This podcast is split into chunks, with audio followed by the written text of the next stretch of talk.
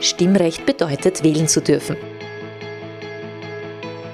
Stimmrecht heißt aber ebenso, nicht nur zu reden, sondern auch etwas sagen zu wollen. Hören Sie rein und hören Sie zu. Interessante Menschen und brisante Themen. Stimmrecht, der Podcast der Steirischen Volkspartei. Herzlich willkommen, liebe Hörerinnen und Hörer. Mein Name ist Peter Siegmund und ich sitze heute im Büro des Landesrates für Gesundheit, Sport und Pflege, Dr. Karl-Heinz Kornhäusl. Herzlich willkommen bei uns. Ja, wunderschönen guten Morgen. Der Dr. Kornhäusl war schon einmal in dieser Serie zu Gast vor geraumer Zeit. Und wir haben es damals schon so gehalten, dass wir das Gespräch per Du geführt haben, weil wir einander halt schon so lange kennen und auch aufgrund dessen, dass die Funktion jetzt eine höchst offizielle ist, hat nichts daran geändert und wird nichts daran ändern, dass wir da weiterhin per Du sind. Da werden wir nichts mehr ändern. Also ich werde zu dir, wenn ich dich direkt anspreche, Charlie sagen, Herr Landesrat, wir wissen eh, dass das bist. Bleibt alles beim Alten.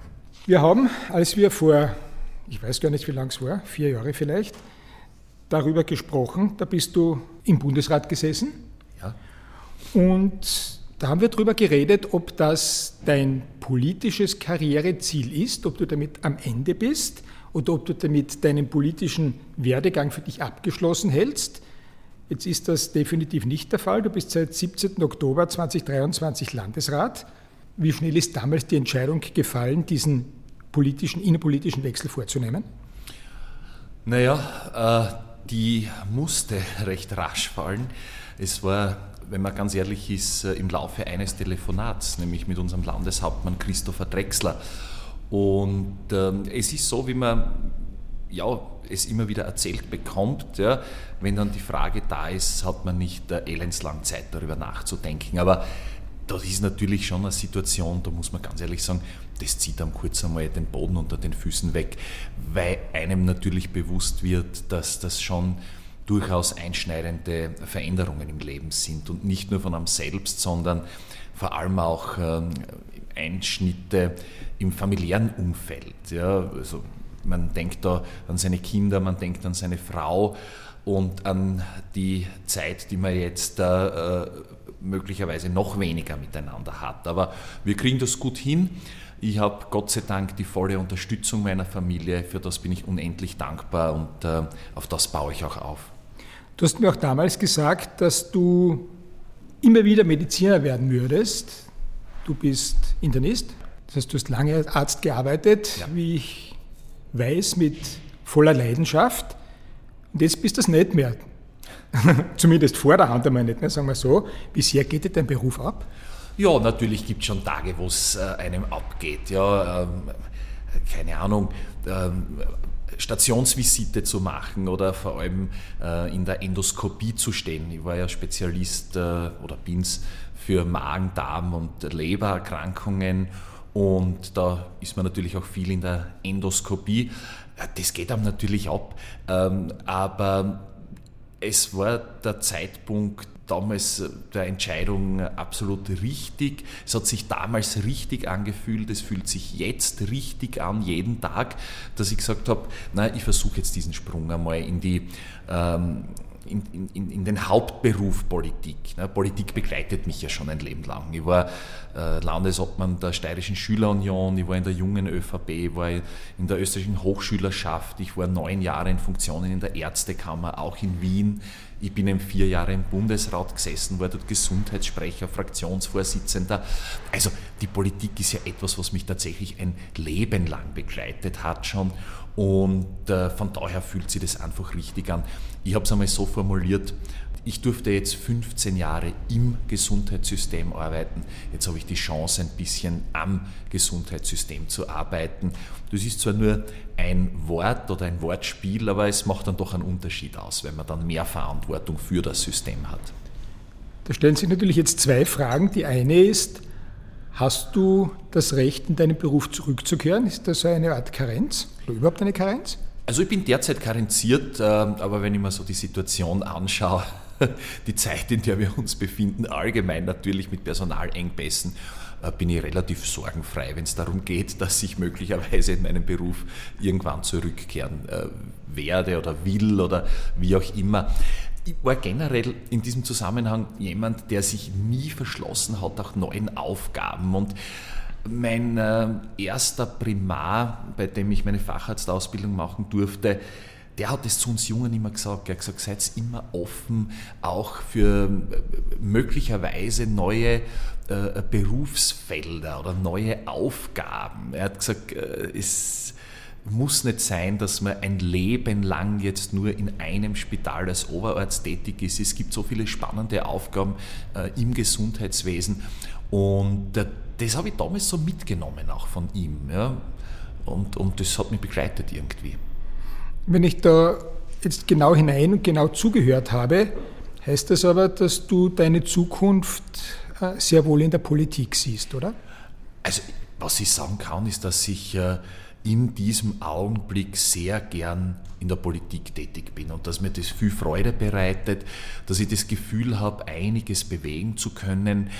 Ich da eher da muss ich ein bisschen aufpassen auf mich, aber da schaut dann mein Büro beziehungsweise auch meine Familie, ich da eher zur Rastlosigkeit neige, weil ich das Gefühl habe, äh, ich, es muss alles jetzt und sofort passieren. Das geht aber natürlich nicht. So ehrlich muss man sein. Das Gesundheitswesen ist eines, das über Jahrzehnte entstanden ist. Ja? Und wenn jetzt irgendjemand behaupten würde, dass er das von heute auf morgen oder in einer Woche oder in einem Monat alles umkrempelt und alles ist gut, äh, das wäre glatt gelogen, das wäre wirklich vermessen. Darum weiß ich, dass man da seine Zeit braucht. Ich glaube, es ist wichtig, dass man besonnen, mit Augenmaß, ähm, Expertise, Authentizität diese Dinge angeht und eine Baustelle nach der anderen. Und ja, wir haben natürlich Baustellen im Gesundheitswesen, ich meine, das darf man nicht wegleugnen, aber eine Baustelle nach der anderen einfach abarbeitet. Du bist Landesrat für Gesundheit, Pflege und Sport. Genau. Pflege, Sport, Gesundheit, wie auch immer man es reiht. Wie reist denn du es? Gibt es für dich eine Prioritätenliste, die auch äh, vielleicht äh, volkswirtschaftlich wichtig ist oder wie auch immer? Oder sagst du, ist nur alphabetisch geordnet oder ist es für dich wirklich mit einer gewissen Wertigkeit behaftet? Also ganz offiziell heißt das Ressort ja äh, Gesundheit, Pflege und Sport. Das ist einmal so festgelegt. Ähm, das wäre zumindest einmal die alphabetische Reihe. ja, das ist die alphabetische Reihe. Für mich persönlich, muss ich was sagen, äh, gibt es da keine Wertigkeit. Im Gegenteil, für mich äh, ist es insgesamt eine wunderbar runde Geschichte, die irgendwo ja auch zu meinem Lebenslauf passt. Ja. Äh, die Gesundheit, die Gesundheitspolitik, das Gesundheitswesen, das Arztsein, das mich, wie gesagt, schon äh, ein, ein Leben lang nahezu begleitet, ganz eng verknüpft mit der Pflege und der Sport, der für mich eine große Leidenschaft ist, auch wenn ich jetzt da muss ich ehrlich zugeben, zu selten dazu komme, selbst Sport zu betreiben. Ähm, es hat mich auch der Sport eigentlich schon seit vielen, vielen Jahren und noch länger begleitet. Wie gesagt, nicht nur persönlich, sondern auch in Funktionärstätigkeit. Ich war ja viele Jahre bei einem Fußballverein als Funktionär tätig. Von daher weiß ich auch, was das heißt. Es ja. ist ja, sagen wir so, du brauchst ja nicht dafür zu genieren, für welchen Verein du tätig warst. Nein, ich war viele Jahre beim GAK äh, im, im, im, Vorstand tätig und äh, ja, das ist natürlich auch so eine Geschichte, wie man da äh, sozusagen von, von Kindesbeinen an herangezogen wird. Ich kann mich noch erinnern, als ich mit dem Papa mitgegangen bin auf dem GAK-Platz, waren einfach viele schöne Momente, viele schöne Erinnerungen, Zeit eben auch mit dem Papa. Heute gehen meine Töchter teilweise mit, also die werden da schon in die entsprechende Richtung geschubst, möchte ich unter Anführungszeichen sagen. Ähm, aber vor allem meine Ältere, ich glaube, die kennt unseren jetzigen Kader besser als ich selber. Na, aber Spaß beiseite. Das hat mich natürlich auch geprägt. Von daher kenne ich die Bedürfnisse, die Sorgen, die Nöte der Sportvereine. Es sind 2600 in der Steiermark. Und äh, eben durch mein eigenes Engagement und Ehrenamt weiß ich ungefähr, äh, glaube ich zumindest, was die Vereine brauchen oder bräuchten. Aber was mir immer so imponiert, egal wo ich hinkomme, egal welche Sportart, egal welche Sportveranstaltung, das ist dieses Höchstmaß an Engagement, an Freiwilligenarbeit, an Hingabe, an Liebe zur Sport oder dazu zum jeweiligen Club.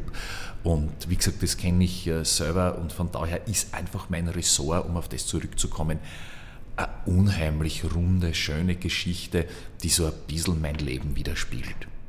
Das ist ja ein, ein Schlüsselsatz als Brücke dazu, worüber ich mit dir jetzt recht ausführlich reden möchte, nämlich über die Alltagsbewegung, die Bewegung im Allgemeinen, was Bewegung in unserer Gesellschaft bewirkt und bewirken kann.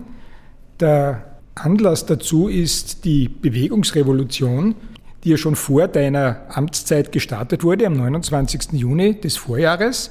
Dabei handelt es sich um die größte derartige Initiative, die es in Österreich je gegeben hat. Das Ziel ist, die Menschen der Steiermark zu mehr Alltagsbewegung zu motivieren und ihnen damit mehr gesunde Lebensjahre zu ermöglichen. Initiiert ist das vom Gesundheitsfonds und unterstützt und umgesetzt wird das von den Sportdachverbänden ASKÖ, ASVÖ und Sportunion. Genau. Gesunde Lebensjahre, mehr gesunde Lebensjahre, das ist, glaube ich, das, was sich jeder wünscht, weil es wird zwar jeder alt werden, aber wenn er sagt, er will alt werden, dann möchte er das natürlich gesund. Weil keiner sagt, wenn du sagst, du willst alt werden und davon 20 Jahre Pflegefall, das wird sich keiner wünschen.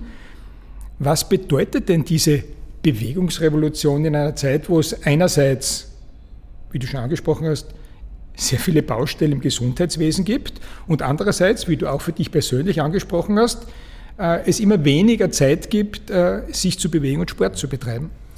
Ich möchte vielleicht das Pferd von einer anderen Seite aufzäumen. Mutmaßlich hätten wir die ein oder andere Baustelle im Gesundheitssystem weniger, wenn ähm, es uns gelingen würde, insgesamt als Gesellschaft mehr auf unsere Gesundheit zu achten. Da gehört Bewegung natürlich als wesentlicher Baustein dazu, da gehört äh, Ernährung dazu, da gehört ähm, das Achten auf die seelische Gesundheit dazu. Das wird immer so ein bisschen äh, außen vor gelassen, wird aber immer wichtiger. Ja. Und von daher ist die Bewegungsrevolution natürlich äh, unheimlich wichtige Maßnahme und eine großartige Maßnahme, die ich auch mit äh, voller Kraft und mit ganzem Herzen unterstütze. Ja, eine der nächsten Aktionen wird sein, dass wir gemeinsam klettern gehen. Wir waren jetzt schon äh, wandern, wir waren äh, Krafttraining, ähm, also eine, eine, eine Vielfalt an den verschiedensten Aktivitäten, Radfahren war schon dabei. Und ja, tatsächlich wäre es so einfach, wenn es nicht so schwierig wäre. Ne? Das ist immer das Kreuz bei der ganzen Sache. Wenn man es schaffen würde, Bewegung zumindest einmal in den Alltag zu integrieren. Und das ist es, worauf die Bewegungsrevolution abzielt, nämlich darauf hinzuweisen, dass es nicht immer den Spitzensport, den Hochleistungssport braucht, sondern dass es oft auch reicht, Bewegung in den Alltag zu integrieren. Wenn das gelänge, würden wir sicherlich deutlich mehr an Lebensqualität äh, gewinnen und vor allem von diesen gesunden Lebensjahren, über die ja jeder spricht, zurückgewinnen. Bewegung in den Alltag zu integrieren, wie ist das gemeint? Wie niederschwellig ist das gemeint? Ja, das kann sehr, sehr niederschwellig sein. Und ich bleibe jetzt gleich bei mir. Ich habe meine Tochter jetzt in die Schule begleitet äh, zu Fuß und bin dann zu Fuß äh, hier ins Büro gekommen. Ich versuche so oft und so gut es geht, die Treppe zu verwenden anstatt des Lifts. Äh, wie gesagt, äh, aus der Straßenbahn, wenn es die Zeit zulässt, ein oder zwei Stationen früher auszusteigen, äh, kurze Wege generell zu Fuß zu erledigen. Also das sind solche Dinge. Ja? Und das ist schon möglich, das ist schon machbar, wenn man sich das einfach bewusst macht, wenn man daran denkt, dass man das macht. Und das bringt dann schon einiges und kann schon einiges bewirken. Bewegung in den Alltag zu integrieren ist ja grundsätzlich relativ einfach. Wie wichtig ist es, äh, oder wie unwichtig ist es in dem Fall, muss man sagen, wirklich Spitzensport zu betreiben und sich wirklich anzustrengen, sich wirklich auszupowern? Um ein bisschen technokratisch jetzt zu sein, es äh, gibt ja eine, eine WHO-Definition, die sagt 150 äh, Minuten in der Woche, die man Bewegung machen sollte. Da wird dann noch differenziert zwischen Intensitätsminuten und moderater Intensität. Also wie gesagt, das ist jetzt eher so der technokratische Zugang. Äh, jeder Schritt, den man mehr tut, jede Treppe, die man mehr nimmt, ist ein Gewinn an Lebensqualität. Und ich kann mich gut erinnern, äh, es ist viele Jahre her, wo ein Ehepaar so kurz in der Pension bei mir war und das war halt so eine klassisch österreichische Geschichte. Ich formuliere es jetzt einmal so. Ja. Ein bisschen Übergewicht gehabt, der Blutdruck gerade ein bisschen zu hoch, die Blutzuckerwerte ein bisschen zu hoch, es war alles so grenzwertig. Ja. Und dann haben wir gesagt, na was tun wir? So, jetzt kann man es relativ einfach machen und sagen, nimmt man blutdrucksenkende Medikamente, nimmt man vielleicht sogar zuckersenkende Medikamente. Und ich habe die beiden dann gefragt, gesagt, habt ihr Platz zu Hause? Und gesagt, ja, ja, sie ein Haus und sie haben einen Garten. habe ich gesagt, was wollt ihr jetzt davon, wenn ihr euch einen Hund zulegt? Das war so halb im Scherz und halb ernst gemeint. Aber die haben das sofort aufgegriffen und gesagt, das ist eigentlich keine schlechte Idee, haben wir eh früher schon mal überlegt, jetzt haben wir Zeit, jetzt sind wir in Pension. Und die haben sich dann tatsächlich einen Hund zugelegt und allein die Tatsache, dass die natürlich jeden Tag sich mit diesem Hund beschäftigt haben, draußen waren, spazieren gegangen sind, hat dazu geführt, dass einige Monate später der Blutdruck normal war, die Zuckerwerte normal waren, sie den ein oder anderen Kilo an Gewicht verloren haben. Also eigentlich alles richtig gemacht, muss man sagen. Ja, jetzt weiß ich schon, jetzt kann sich nicht jeder einen Hund zulegen. Ja, aber man kann zumindest das versuchen, was ich vorhin schon gesagt habe, einmal die Stirn nehmen und nicht mit dem Lift fahren. Wie gesagt, kurze Wege, sich nicht ins Auto setzen, sondern mit dem Fahrrad äh, oder zu Fuß unterwegs sein. Das äh, macht schon so viel mit dem Körper und das ist es ja, worum es geht. Nämlich, und du hast angesprochen, Peter, dass man möglichst fit und mobil älter wird. Ja? Wir steigern uns in der durchschnittlichen Lebenserwartung aber wir werden deswegen nicht gesünder älter. Und das ist die Krux an der ganzen Sache. Während wir gut sind in der Reparaturmedizin, das sage ich sehr ehrlich und äh, sehr offen, da sind wir Weltspitze, ich kann es jetzt ein bisschen zugespitzt formulieren, im Heulen und Heilen, äh, sind wir schwach in der Prävention und in der Vorsorge. Und ich glaube, das Verhältnis muss man ein bisschen umdrehen. Wir müssen schauen, dass wir früher ansetzen, schon im Kindesalter, im jungen Erwachsenenalter, weil das, was man natürlich einmal sich verinnerlicht hat, das zieht sich ja dann durch für gewöhnlich. Wenn jemand schon in Kindes- und Jugendtagen sportlich war, dann ist die Chance, dass er das auch später im höheren Erwachsenenalter ist, sehr, sehr groß. Und äh, von daher möchte ich noch einmal hinweisen auf die Wichtigkeit, auf die Bedeutung einerseits von solchen Aktionen wie der Bewegungsrevolution oder von solchen Projekten, andererseits aber auch auf die unheimliche gesellschaftliche, gesundheitspolitische, präventive Bedeutung unserer Sportvereine. Und wie gesagt, es sind 2600 in der Steiermark. Vielleicht eine Zahl noch, in diesen Vereinen werden über 11 Millionen Ehrenamts- und Freiwilligenstunden geleistet. Das ist eine unheimliche Summe, äh, die die unbezahlbar ist. Das muss man ganz ehrlich sagen. Es gibt da ökonomische Hochrechnungen, will ich dir nicht vorenthalten, Peter. Das entspricht ungefähr einem Gegenwert von 240 Millionen Euro. 240 Millionen Euro an Leistung, die man sonst erkaufen müsste, die aber ehrenamtlich in unseren Sportvereinen erbracht wird. Also da muss man schon wirklich ein ganz großes Danke aussprechen. In Skandinavien, vor allem in Schweden, ist die Lebenserwartung grundsätzlich gleich hoch wie bei uns. Also da gibt es keinen Unterschied. Aber die haben eine deutlich höhere Anzahl an Jahren, denen sie gesund sind. Also das, was wir jetzt anstreben, diese gesunden Lebensjahre. Warum ist das so? Weißt du das? Kannst du sagen, warum das so ist? Und kann man, falls du dafür eine Begründung hast und uns die jetzt lieferst, kann man diese Situation bzw. die Maßnahmen, die dort gesetzt werden, eins zu eins nach Österreich oder die Steiermark verschieben und da implementieren? Naja, ich bin immer vorsichtig, ja, wenn man sagt, äh, bei den Schweden, bei den Schweizern, bei den äh, Griechen oder wo auch immer, ist äh, alles viel besser und wir müssen das eins zu eins übernehmen.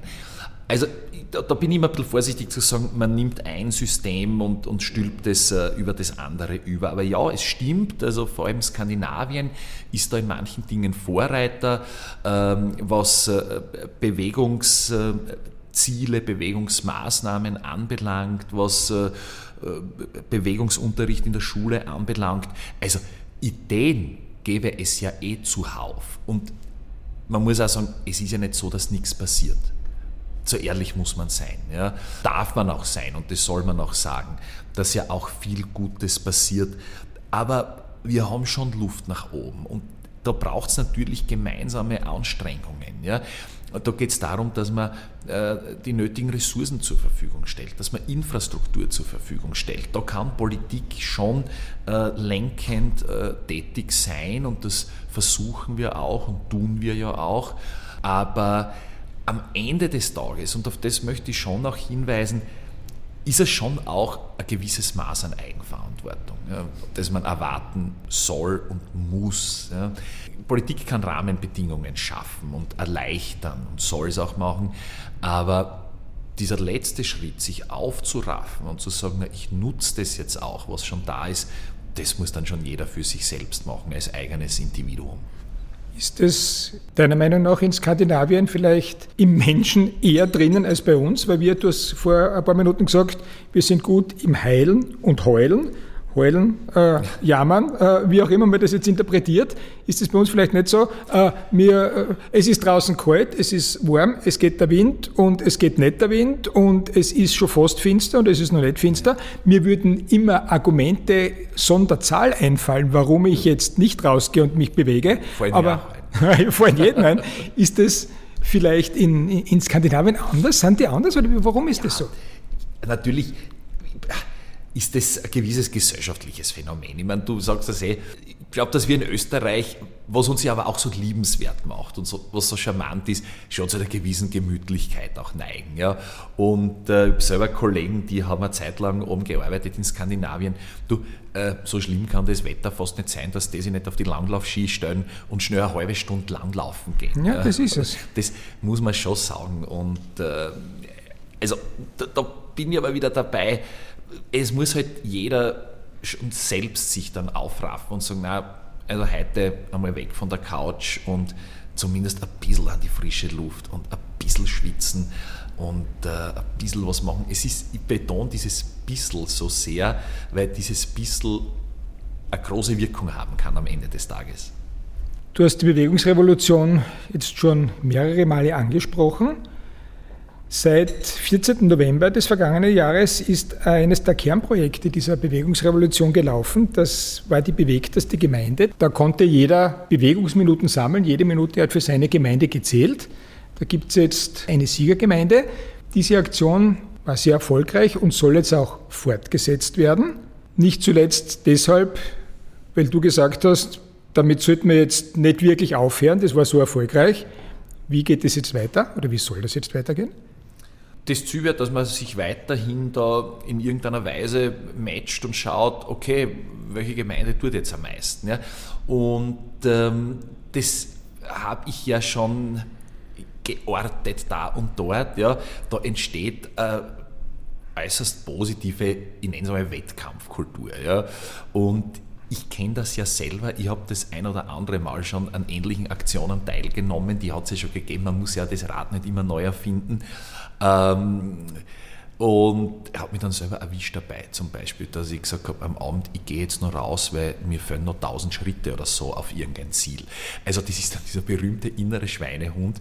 Ich kann mich erinnern, meine Frau hat mich einmal herzhaft ausgelacht, weil ich dann in der Wohnung noch auf und nieder gerannt bin und das Stirnhaus noch zweimal rauf und runter, damit ich auf meine täglichen Treppen komme. Ähm, aber wie gesagt, äh, von daher ist es sicherlich eine Erfolgsgeschichte und das muss natürlich sickern, das muss ankommen, damit es auch angenommen wird. Das lebt halt auch sehr stark davon, ähm, wie, wie, wie gern man es weiter erzählt, wie sehr man zum Mitmachen animiert. Und ja, da braucht es einfach Menschen, die das tun. Das ist ja ein Teil der Bewegungsrevolution, dass man versucht, sogenannte Bewegungsrevoluzer zu finden, die einfach, ich formuliere es einmal, so lästig sind, wenn es darum geht, darauf hinzuweisen, dass man ein bisschen mehr machen sollte für sich. Auf Bewegung zu verzichten ist nicht vernünftig in einer Zeit, wo man sonst auf vieles verzichtet, in der Fastenzeit. Ich glaube, auch in diese Richtung ist ja diese neue Challenge, die im Anschluss an die bewegte Gemeinde jetzt abgehalten wird, zu verstehen, oder? Genau.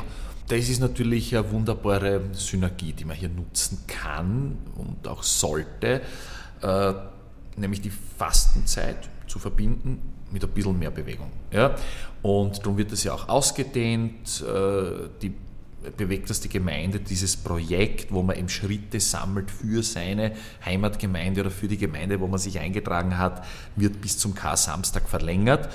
Und naja, da hat man dann schon einen entsprechend höheren Effekt, wenn es jetzt zum Beispiel noch gelänge, ich verwende bewusst den Konjunktiv, äh, weil ich ja weiß, dass das nicht einfach ist. Ne? Was ist schon einfach? Vor allem solche Veränderungen im Leben äh, sind äh, oftmals schwierig. Aber wenn es gelänge, zu sagen, ich verzichte jetzt auf Schokolade in dieser Zeit oder ich verzichte gänzlich auf Alkohol, was ich persönlich übrigens im letzten Jahr versucht und auch geschafft habe. Schokolade oder Alkohol? Alkohol. Ich habe in der Fastenzeit keinen Alkohol getrunken, also auch kein Glasl Bier mit Freunden oder so. Ja, das tut einem schon gut. Das muss ich schon ehrlich sagen. Aber wenn das gelingt, zu verbinden mit einer Spur mehr Bewegung im Sinne der bewegtesten Gemeinde, na, da hat man dann schon einen tollen Effekt, den man auch wirklich spürt. Wenn man jetzt diese Bewegung, diese niederschwellige Bewegung betrachtet, wie sehr kann denn die öffentliche Hand, wie sehr kann die Politik, wie sehr kann der Gesundheitslandesrat denn da wirklich Einfluss darauf nehmen? Gibt es da was, wo man sagt, da kann man, wenn man sich wirklich draufsetzt, wirklich was tun? Oder sind es eben einfach solche Aktionen wie die Bewegungsrevolution, wo dann steht der Tropfen möglicherweise und hoffentlich den Stein höhlt? Ja, es ist ein Mosaik an, an Maßnahmen, an äh, Aufforderungen, an Initiativen. Ähm, aber natürlich kann man etwas tun. Einerseits durch Projekte eben wie die Bewegungsrevolution, andererseits durch die Tätigkeit in unseren Vereinen, wie ich schon erwähnt habe, äh, oder wenn ich daran denke an die Radoffensive, die unter der letzten Stadtregierung noch beschlossen worden ist ähm, wo man viele, viele Millionen von Euros in den Ausbau von Radwegen in, äh, investiert. Äh, wir haben äh, gerade in Graz, und da möchte ich mich auch bei Sportstadtrat Kurt Hodensinner bedanken, der viel investiert hat in den Ausbau von Motorikparks, die auch sehr gut angenommen werden. Ähm, und also da kann Politik natürlich schon einiges machen und tut sie auch. Äh, wo es äh, eben möglich ist. Aber da bleibe ich dabei, es gibt dann doch diese Eigenverantwortung und was Politik nicht kann, ist jemanden zu zwingen, von der Couch sich zu erheben und rauszugehen und Bewegung zu machen. Aufgrund deiner Erfahrungen in den vergangenen vier Monaten, die du jetzt dieses Amt bekleidest, mit Kollegen aus den anderen Bundesländern, hat diese Bewegungsrevolution eine gewisse Vorbildwirkung oder kann sie die haben oder wie wird die im Rest Österreichs wahrgenommen? Äh, gut, gut. Äh, die hat eine gewisse Vorbildwirkung. Es gibt auch einen Austausch mit anderen äh, Gesundheits- oder Sportlandesräten. Na, da blickt man schon auf die Steiermark. Da ist uns schon was gelungen. Ich glaube, das kann man sehr deutlich sagen. Jetzt gehen wir noch einmal ein bisschen zurück in die, ins Persönliche. Ja. Deine Gattin ist auch Ärztin. Genau. Und ich habe mir jetzt ab und zu gedacht, wie ich mich auf das Gespräch vorbereitet habe, wie spielt sich das im Hause Kornhäusl jetzt ab? Jetzt kommt der Landesrat heim und da kommt die praktizierende Ärztin heim. Ja. Die Ärztin redet mit ihren Kolleginnen und Kollegen, was alles nicht passt, was alles geändert gehört, kommt die dann heim und sagt, Herr Landesrat, äh, Charlie, das und das ist es, tu was dagegen. Wie, wie, wie, wie, wie oft redet ihr drüber über Themen, die jetzt einfach möglicherweise anders gelagert sind, als es noch vor vier Monaten waren? Nein, man kann sich so ähnlich vorstellen. Also ich bekomme das ungefiltert alles ab. Äh, na, aber äh, Spaß beiseite. Natürlich reden wir über das. Äh, jetzt muss ich aber dazu sagen, wie vorhin erwähnt, ich, ich habe 15 Jahre selber jetzt da gearbeitet. Äh, zuerst in einer Lehrpraxis, dann äh, in sämtlichen Spitälern der Steiermark im Rahmen meiner Turnusausbildung, meine Facharztausbildung im LKH Wagner gemacht. Ich war jetzt da jahrelang im LKH West tätig äh, als Internist. Ähm, also, ich, ich kenne die Probleme eh, die wir haben. Und äh, das ist natürlich ein gewisser Vorteil meines Lebenslaufs, ich formuliere es jetzt einfach so, oder meines Werdegangs, dass ich in jedem Spital der Steiermark äh, Freunde habe, Bekannte habe, mit denen ich mich auch austausche, die sich bei mir melden. Ich habe meine Handynummer ganz normal behalten. Also das ist keine, keine, Geheimnummer. Ich brauche auch kein Diensthandy. Äh, jeder, der irgendwo ein Anliegen hat, kann sich bei mir melden. Das tun sie auch, das wissen sie auch. Also ich bin nur immer derselbe Charlie, der ich vorher war, jetzt dann natürlich an einer anderen Stelle tätig. Und wie gesagt, also von meiner Frau bekomme ich das dann äh, zusätzlich ungefiltert noch mit. Du bist ein Neujahrskind, an, an einem 1. Jänner geboren. Es ist offensichtlich bei dir ziemlich viel aufgegangen im Leben bisher. Bist, vielleicht kann man so sagen, durchaus ein Glückskind.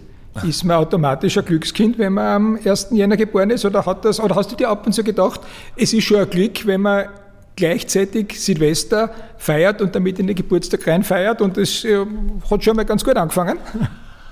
Du, du wirst lachen. Die meisten äh, Leute, die das wissen, dass ich am 1.1. Geburtstag habe oder die das erfahren, die sagen, ma, super lässig, das merkt man sich leicht, eben da kann man reinfeiern oder was auch immer.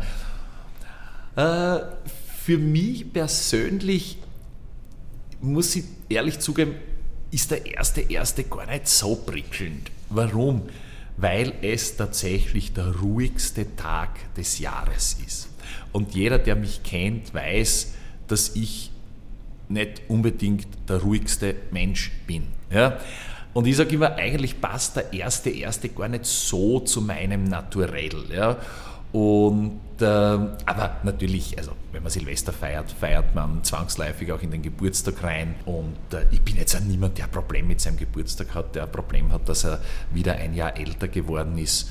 Ähm, ich bin jeden Tag dankbar und empfinde es als, als, als große Gnade, das, was ich machen darf. Also mein Brotberuf hat mich schon geerdet, das muss ich schon auch sagen. Und äh, gerade in der Politik, die oft so schnelllebig ist, die auch so brutal sein kann, tut mir das gut, wenn ich da an die letzten Jahre zurückdenke. Ich war im Turnus auf der Kinderkrebsstation tätig. Ich äh, war so viele Jahre als Notarzt unterwegs. Ich habe auch zu viel menschliches Leid gesehen, als dass mich jetzt jede Schlagzeile da aus der Bahn werfen würde. Ich glaube, das äh, hat mir schon gut getan insgesamt. Und von daher bin ich einfach sehr glücklich und dankbar, meinen Weg gehen zu können. Ich habe sogar in die Einladung zu meiner Promotionsfeier und ein bisschen, wie soll ich sagen, ein bisschen spiegelt das auch mein Leben wieder, habe ich ein Zitat reindrucken lassen, das lautet, den Weg zu gehen bedeutet Glück für einen.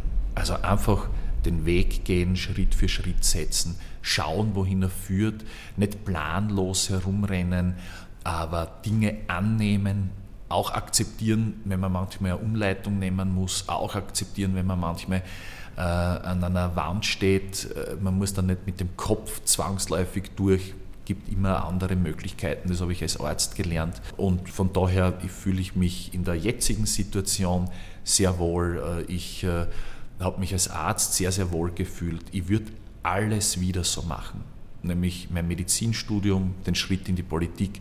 Ich habe weder das eine noch das andere bis jetzt eine Sekunde bereut.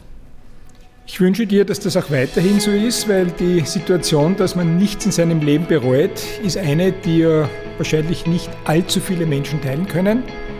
Charlie, Landesrat Dr. Karl-Heinz Kornhäusl, herzlichen Dank dafür, dass du heute unser Gast warst und dich so ausführlich in diesem Fall akustisch bewegt hast.